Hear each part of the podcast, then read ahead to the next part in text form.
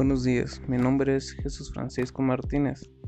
Hablaré acerca del estilo de aprendizaje con el que me identifico más. Eh, pues el primero es el método de aprendizaje de Felder y Silverman. Eh, en el activo. Eh, la definición es que tienden a retener y comprender mejor la información cuando hacen algo activo con ella o prefieren aprender ensayando. Yo me identifico con esa porque me gusta poner en práctica lo que me está enseñando, si no, luego no lo comprendo bien.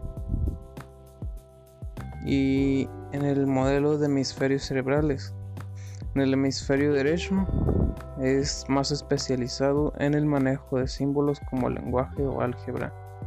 Yo siento que no soy malo con los números, no soy muy bueno, pero pero sí lo entiendo.